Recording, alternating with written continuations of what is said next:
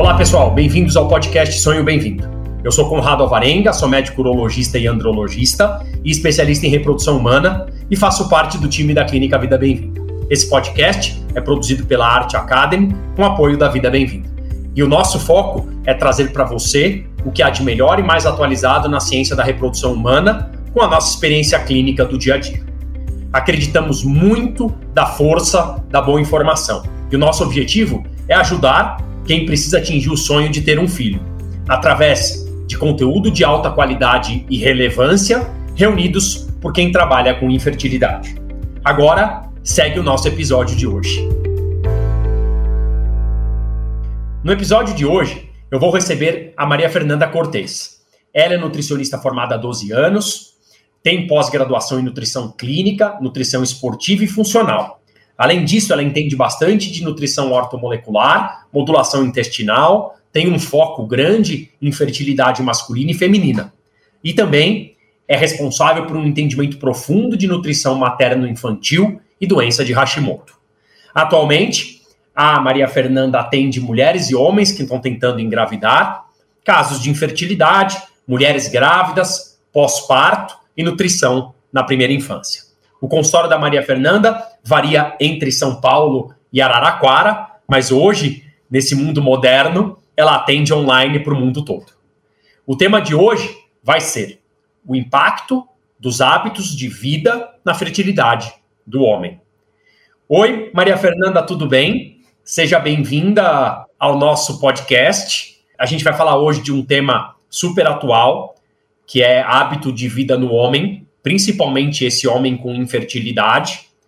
Então, para começar, Maria Fernanda, você acha no fundo que os nossos hábitos vêm piorando ou não nesse mundo de hoje, pós-pandemia? Oi, Conrado, tudo bem? Obrigada pelo convite. Estou muito honrada de participar do podcast Sonho Bem-vindo. E sim, respondendo a sua pergunta, eu acho que os hábitos eles vêm piorando a cada ano, porém também tem tido uma grande procura para melhora desses hábitos. Então, da mesma forma que eles vêm piorando em alimentação, em sedentarismo, em poluição, em estresse oxidativo, em estresse também, poluição eletromagnética, tudo um pouco vem piorando, mas os homens, os casais, quando eles se pegam com um diagnóstico de infertilidade ou com uma dificuldade aí nas tentativas quando estão pensando em engravidar, quando eles nos procuram, pelo menos no meu consultório, vem buscando essa mudança nos hábitos, essa melhora nos hábitos também. Que legal. Então você acha que a gente vem observando uma maior conscientização da importância dos hábitos e dentre os hábitos o que o homem come é um hábito super importante, né? Sem dúvida alguma. Estava até falando com um paciente aqui agora há pouco e falando sobre a questão, ele perguntando sobre suplementação e sobre alimentação. E eu falei, não adianta nada a gente pensar em suplementação se a base está errada, se a alimentação está errada, se os hábitos de vida não estão legais. Então, a, a, suplementação ela nunca vai ser superior à base que você tem no teu dia a dia. E a alimentação ela tem um grande impacto. Então, os alimentos eles têm nutrientes que são de extrema importância, tanto a gente tem tanto a parte dos benefícios como os malefícios, né? Então tem os alimentos que são mega importantes aí para esse homem e aqueles que a gente vai ter que é, restringir, que a gente vai ter que talvez até tirar em algum momento dessa, dessa jornada aí na busca pela fertilidade, né? É, isso que você está falando é muito legal e é muito comum acontecer de nessa vida corrida, por exemplo, o homem que tem algum problema de fertilidade, ele acaba parando para comer um fast food e ele come um fast food correndo com alguma coisa frita, com refrigerante, e ele tem a falsa impressão de que ele está suplementando. Então, ok, ele correu, comeu um fast food voando num drive-thru e mas está tomando os suplementos dele. Então, o que você falou é muito importante, que a, a base talvez ela seja mais importante até, ou ela complementa de uma maneira muito importante uma eventual suplementação. Com certeza. E aí eu vejo muito de no dia a dia, às vezes tem homens que falam: "Ah, mas eu vou eu vou comer um tá comendo fast food ou teve alguma alteração metabólica, então tá com uma glicemia mais alta, tá com colesterol alterado". Fala: "Não, mas eu já estou tomando meu remédio, ou eu já estou tomando meu suplemento e não tem problema, eu vou fazer o que eu quiser porque aquilo lá vai dar um jeito no meu problema". E sabemos que realmente não é bem assim, né? Não adianta nada você se entupir de vitamina quando o terreno, eu falo, a gente não está preparando aquele terreno para receber o que você está tomando também, né? Porque tem a questão da absorção. Então, por vezes você vai gastar uma grana fazendo suplemento, quando o teu corpo não está nem apto para receber aquilo, para absorver todos o, todo o potencial daquela vitamina, daquele mineral, né? Interessante, isso é um conceito que se fala pouco. É fato que os nossos maus hábitos podem prejudicar o nosso potencial fértil. Isso eu acho que já é consagrado, não tem novidade nenhuma, né, Maria Fernanda? Os hábitos ruins podem prejudicar a nossa fertilidade. Você acha que, eu não sei se existe um alimento único, mas pra, seguindo adiante no nosso bate-papo, é, cite, vai, alguns exemplos de alimentos que poderiam ser considerados vilões é, da fertilidade do homem, tá? É, não existe, acho que, um único vilão, mas se você pudesse, o que, que vem na tua mente quando você pensa em vilões da fertilidade do homem? Bom, acho que a gente pode pensar aí uh, nos alimentos mais refinados, então farinhas, açúcar, é, alimentos ultraprocessados, e quando eu falo ultraprocessados não significa industrializado, porque a gente tem os industrializados do bem, né? Então eu falo que industrializado, o azeite, o arroz é industrializado, o feijão, colocou num, num pacote, é industrializado, mas é um alimento bom. Agora, ultraprocessado, como lanche de caixinha, lasanha de caixinha, muita latinha no teu dia a dia, isso é um ultraprocessado e é considerado sim um vilão é, pela grande quantidade de, de xenobióticos que a gente tem ali, tanto da embalagem quanto do próprio alimento, né? Que seriam os conservantes, os aromatizantes, é, os flavorizantes também, então isso não é legal. Pensar também em refrigerante, que tem também refrigerante que tem grande quantidade de açúcar, e quando não tem açúcar, tem grande quantidade de adoçante artificial, então não é tão legal. Bebida alcoólica, a gente vai falar um pouquinho mais para frente, mas já podemos citar ela como um, não só não um vilão, a gente não vai precisar tirar, mas a gente vai precisar olhar com cuidado para esse consumo de bebida alcoólica. Da mesma forma, a cafeína também é preciso olhar com, com cuidado, porque eu vejo que os homens eles têm um consumo excessivo de cafeína, principalmente os homens que estão aí no mercado de trabalho, é, no dia a dia corrido, eles sempre vão tomar um cafezinho. Uh, e falando em fitoterapia, o hibisco. O hibisco, eu não sei, eu vejo muito consumo por mulheres e às vezes os homens ali casados com essas mulheres se vêm ali no dia a dia acabam consumindo também. O hibisco para o homem não é legal. Então, acho que seriam esses alimentos, esses esses grupos aí que, que eu acabei de falar, que seriam considerados como vilões aí da fertilidade masculina. É muito comum que eu tenha contato com pacientes que, que você pergunta, ah, qual que é a tua rotina de café de manhã? Depois a gente fala um pouco mais para frente, eventualmente, os limites, ou a gente se coloca à disposição depois para enviar material de limites. Mas é muito comum que o cara fala, olha, eu faço um coado em casa de manhã, tomo uma bela caneca cheia de um coado, Aí eu chego para trabalhar 8 e meia, tomo um expressinho na chegada, tomo um expressinho 10 e meia, tomo um expressinho depois do almoço, aí tem aquele expressinho das 3 e meia quando vem o sono, aí às vezes eu tomo um expressinho antes de ir embora, e quando foi, foram 5, 6 expressos e o coado de casa.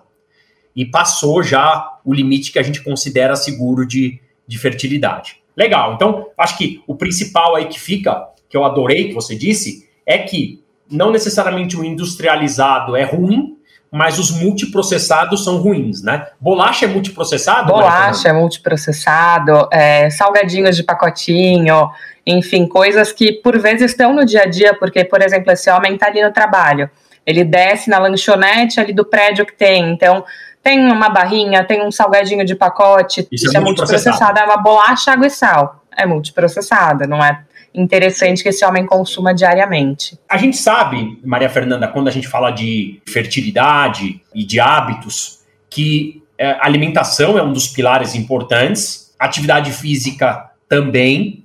Quando você tem um indivíduo que tem interesse de começar a fazer esporte para melhorar a fertilidade, por exemplo, é muito comum que eles te perguntem como eles devem se alimentar. Então, na prática, talvez eu acho que não muda, mas aquele indivíduo que precisa melhorar a fertilidade, que vai começar a fazer esporte, que é totalmente sedentário, ele tem alguma preocupação em especial para quem faz esporte ou para quem vai começar a fazer esporte com o intuito de melhorar a fertilidade? Bom, acho que o homem, quando ele é sedentário, quando ele pensa em uma atividade física, qualquer atividade física já é um ganho, e a alimentação vai ser a alimentação mais saudável que ele conseguir, porque muitos homens também chegam no consultório e perguntam, tá, mas o que, que eu como, o que eu como antes, o que eu como depois do treino, o que eu como intra-treino, isso a gente vai pensar para uma pessoa que já está com um nível de atividade física é, já bem, é, bem estabelecido, né? Agora, quando o homem está começando, ah, vou começar uma corrida, uma caminhada, vou começar a ir para academia três vezes na semana, a gente pensa numa base de alimentação saudável, então ali com café da manhã legal, um almoço e um jantar legal com adequação de proteína, dividir essa proteína durante o dia, um bom consumo de gorduras boas, carboidratos bons também, que a gente pensa em raízes como uma fonte boa de carboidrato mas não precisa de nada muito específico aí para esse homem que está começando, tá? Agora, conforme essa atividade física for progredindo, o nível de atividade física, aí a gente precisa ver direitinho o que esse homem vai consumir, se vai necessitar de algum, de algum suplemento ou não, mas basicamente é uma alimentação saudável com os grupos alimentares que eu comentei agora. A gente sabe que, ao contrário disso, que é o homem obeso, a gente tem danos diretos à fertilidade. Assim, a obesidade ela está associada na minha parte mais andrológica e clínica à redução dos níveis de testosterona. A obesidade aumenta a apneia do sono, ela aumenta a temperatura testicular, o panículo adiposo aumenta a temperatura testicular, aumenta a fragmentação de DNA, etc. E é muito comum né, que, que, que o, o nosso paciente de infertilidade esteja acima do peso. Você tem essa mesma visão de que é, o homem infértil, ou é muito comum que o homem infértil esteja acima do peso, Maria Fernanda? Normalmente, os homens que eu atendo, é, eles estão ou sobrepeso ou já acima do peso. É raro eu pegar um homem mais magro, um homem saudável, que tem aí uma alteração na fertilidade porque a obesidade ela traz ali é, uma produção de citocinas inflamatórias, como TNF-alfa, interleucina 6, no plasma seminal, né? E aí trazendo prejuízos, então, em motilidade, em fragmentação, em contagem total de espermatozoide. Então, a obesidade, eu sempre falo que obesidade e saúde, elas não combinam. Você pode estar tá bem no corpo que você está, você pode estar tá se sentindo bem, né, quebrando padrões e tudo mais, que hoje em dia a gente ouve falar muito sobre isso, né, para a gente não ficar tão focado em padrões, mas a gente tem que lembrar que a obesidade, ela é inflamatória, não combina com saúde e vai afetar sim a fertilidade masculina. E é muito comum que a reversão de um quadro de sobrepeso ou obesidade, no grau variado que seja, leve à melhora de fertilidade. Isso a gente vê no nosso dia a dia, né? A testosterona melhora, a concentração espermática melhora, melhora o sono, melhora a disposição, menos mediadores inflamatórios. Sem né? dúvida, eu já vi no, no, no, próprio consultório ali, e isso atendendo a mulher, porque normalmente quem me procura primeiro são as mulheres, tá? Vamos deixar isso bem claro. Os homens, eles vêm em num segundo momento, talvez meio que obrigado pelas esposas, mas eles vêm, em algum momento eles vêm. É mais difícil, talvez, é, é plantar essa conscientização é, nos homens. Eu acho que é, é, inegável isso. Embora ela venha melhorando, é mais é difícil. É mais difícil. Eu falo que a carga, quando a gente tem uma dificuldade para engravidar, a carga ela vem sempre muito sobre a mulher, né? Então, você vai no ginecologista, você vai lá procurar ver se tem alguma coisa, fazer exame, mas quando é para o homem fazer um espermograma, é puxado. É, o homem tem que estar tá bem consciente. A gente tem um resquício ruim é, de uma reprodução humana de, de 15, 20 anos atrás, que plantava aquela ideia de que, ah, ok, meu espermograma é mais ou menos e basta um espermatozoide para fertilizar o óvulo e tá ok, assim, eu não tô com todos os números em dia, mas o meu espermograma permite uma gravidez. Então, a gente precisa mudar esse conceito de que a melhora dos hábitos pode melhorar o espermograma e aumentar o potencial. Então, você vai engravidar mais rápido, ou você vai ter mais chances de ter uma gravidez Sim. saudável. E não adianta também o homem que tem uma quantidade grande de espermatozoide, mas não tem uma boa qualidade, né? E aí, como eu estava te dizendo, teve um caso de uma paciente que ela, ela chegou para procurar como melhorar a alimentação, buscando fertilidade, querendo engravidar e tudo mais. E ela mudou a, a alimentação dela. Quando a gente fez o espermograma no marido, ele tinha uma alteração de motilidade enorme. E só de seguir o que a mulher vinha fazendo, antes mesmo de passar em consulta comigo, se eu não me engano, a motilidade dele estava uh, assim, os não progressivos estavam em 60%, 70%. A gente consegui, de, conseguiu diminuir isso para 40% sem ele passar em consulta, só de seguir o que a mulher já vinha fazendo. Então a gente vê aí que realmente a mudança de hábitos ela é muito importante e ela tem um grande resultado. Ele teve uma influenciadora. Exato, exato. Da mesma maneira, Maria Fernanda, que a gente falou do, dos vilões, e, e você pontuou muito bem os multiprocessados, dá uma ideia de alguns exemplos de pilares bons, alimentos bons para a fertilidade do homem. Eu sei que isso é muito difícil de responder, é uma gama gigante, mas pontua alguns alimentos que seriam amigos da fertilidade do homem. Vamos falar ali, então a gente fala em dieta mediterrânea, que é uma dieta, um grande número de alimentos anti-inflamatórios. Então a gente pode pensar frutas, legumes, é, verduras, então principalmente os folhosos verde escuros são muito importantes por conter uma grande quantidade de vitaminas do complexo B, de cálcio, uh, de ferro. Uh, os peixes brancos, então peixes são super importantes para a alimentação desse homem. Frango também pode ser um alimento legal, castanhas, e aí a gente fala em castanha do Brasil, castanha do Baru, sementes como semente de girassol, semente de gergelim, semente de abóbora, para a gente incluir no dia a dia. As brássicas, então, brócolis, couve-flor, repolho, rabanete, todos esses alimentos e incluindo também raízes, então batata, batata doce, inhame, cará, abóbora, cenoura, beterraba, tudo isso é uma gama de, de alimentos que a gente pode incluir no dia a dia para ter uma boa melhora aí na questão da fertilidade masculina. Muito legal. Outra coisa, para a gente seguir de, uma, de um ponto de vista mais prático. A gente já falou bem que a alimentação é super importante, a suplementação ela é uh, a cobertura do bolo, mas o bolo principal é a nossa alimentação mesmo. É, se você tivesse que citar ou pudesse pontuar três ou quatro suplementos que podem ser benéficos para os homens. Isso também é muito amplo, muito difícil de dizer. A gente não pode afirmar que determinado é, nutriente é bom para todo mundo ou todo mundo precisa. Mas se você pudesse pontuar três ou quatro é, nutrientes, suplementos, sal mineral ou vitamina que é importante para a fertilidade do homem ou que tem papel na fertilidade do homem, escolhe quatro, Maria Fernanda, que você poderia falar assim rapidamente sobre cada um deles. Tá. Bom, eu acho que o zinco é um dos minerais que eu vejo como com maior importância aí na fertilidade masculina, porque ele participa de todo o processo da espermatogênese até esse espermatozoide ser liberado e sair e ir no caminho das trompas, encontrar esse óvulo. Então, o zinco é muito importante para trazer energia para esse espermatozoide. A vitamina E é de extrema importância, super antioxidante. Quando a gente pensa em fragmentação de DNA, é, melhora muito. Vitamina C, da mesma forma, porque é uma vitamina que também é extremamente consumida no nosso dia a dia, ela é depletada, muito depletada no nosso dia a dia, e é de extrema importância o consumo dela.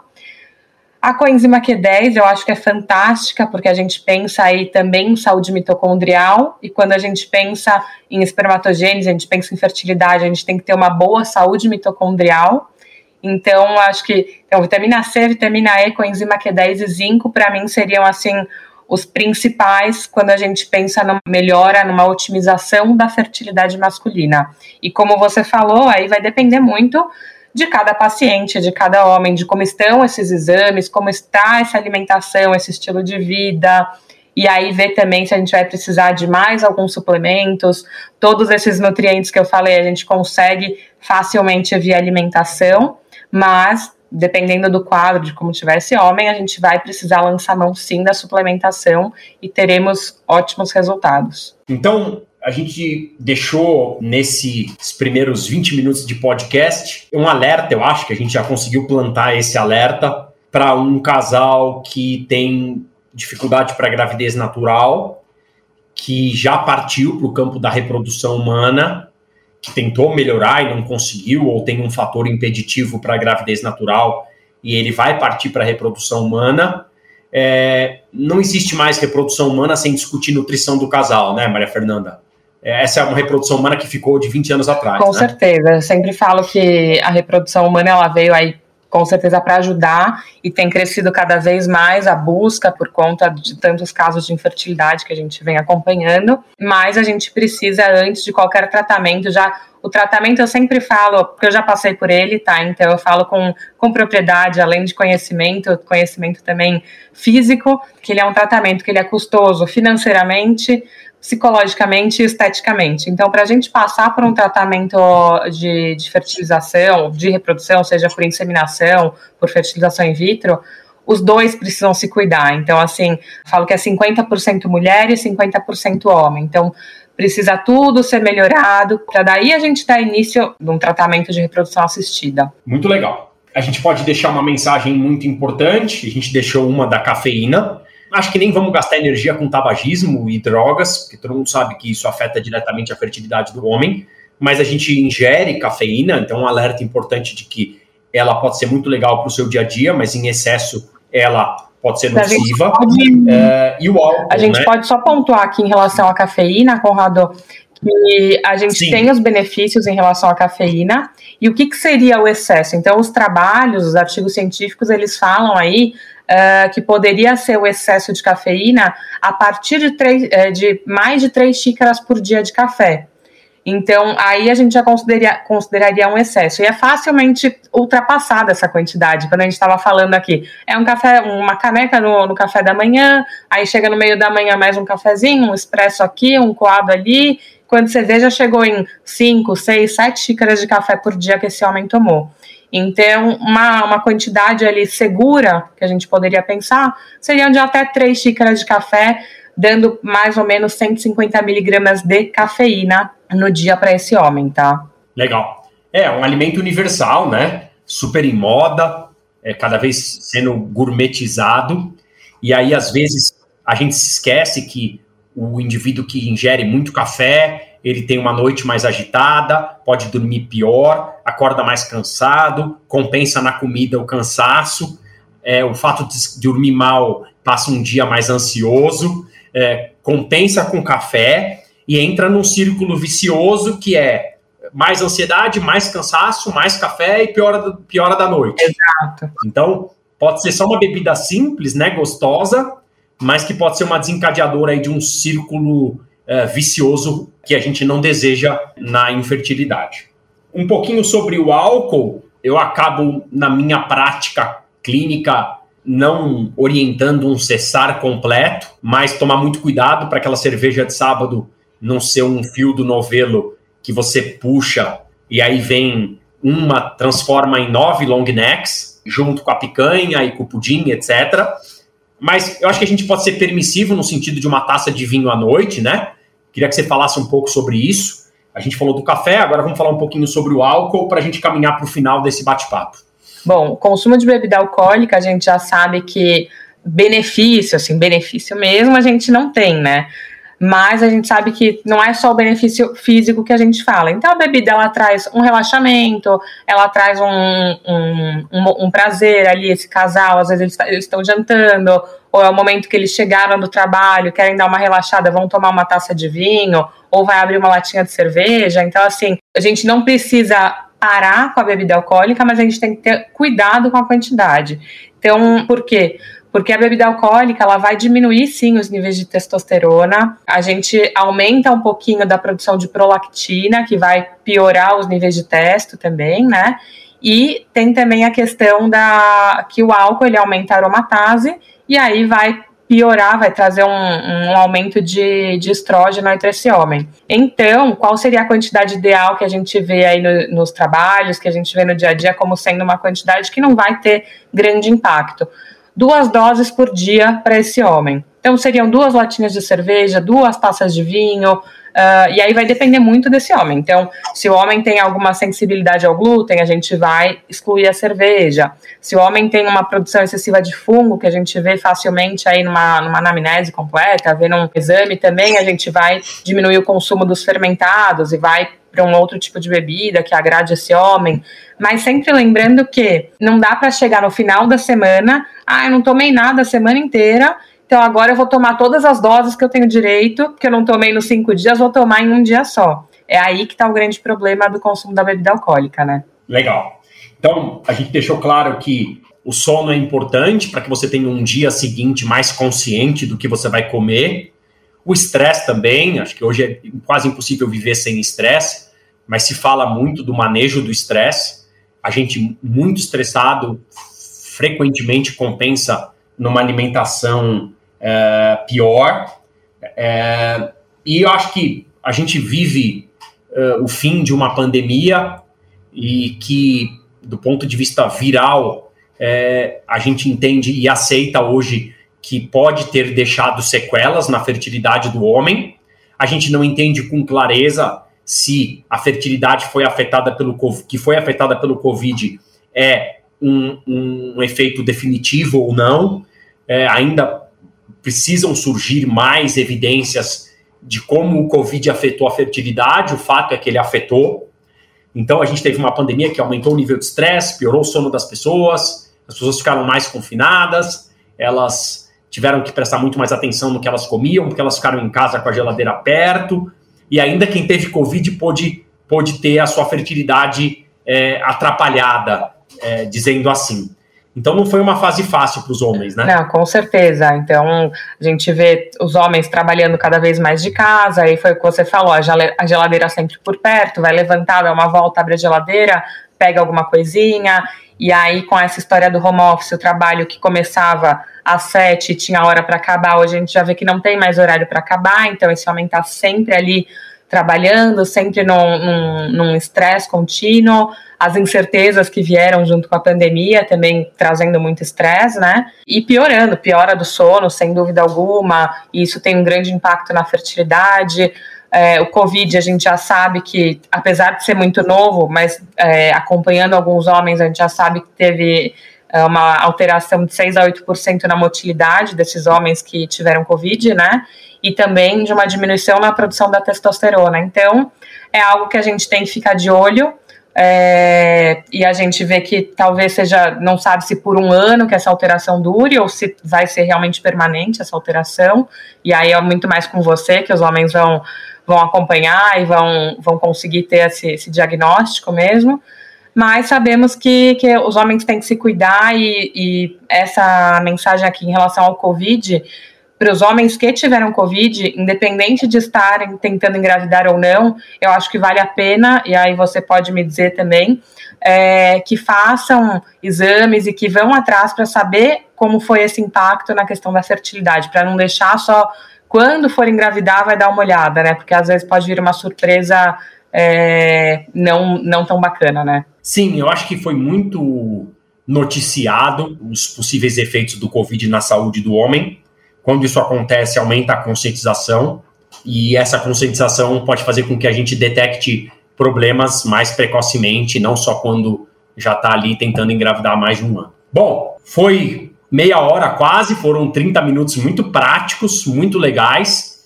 É, eu queria que você deixasse uma mensagem final da importância é, da nutrição para o homem que vem tendo dificuldade para engravidar ou que tem algum exame de fertilidade alterado, para a gente fechar. Se você pudesse deixar uma mensagem para esse homem, o que, que você diria hoje? Eu diria que eles precisam se cuidar, que a gente precisa dividir essa responsabilidade com as mulheres, com as nossas parceiras, porque realmente a carga não é só da mulher, então o homem precisa se cuidar e quanto mais cedo se cuidar, melhor resultado vai ter, vai conseguir atingir esse sonho aí da, da paternidade, da maternidade, enfim, de ter esse filho no colo e a nutrição pode ajudar muito, muito, muito.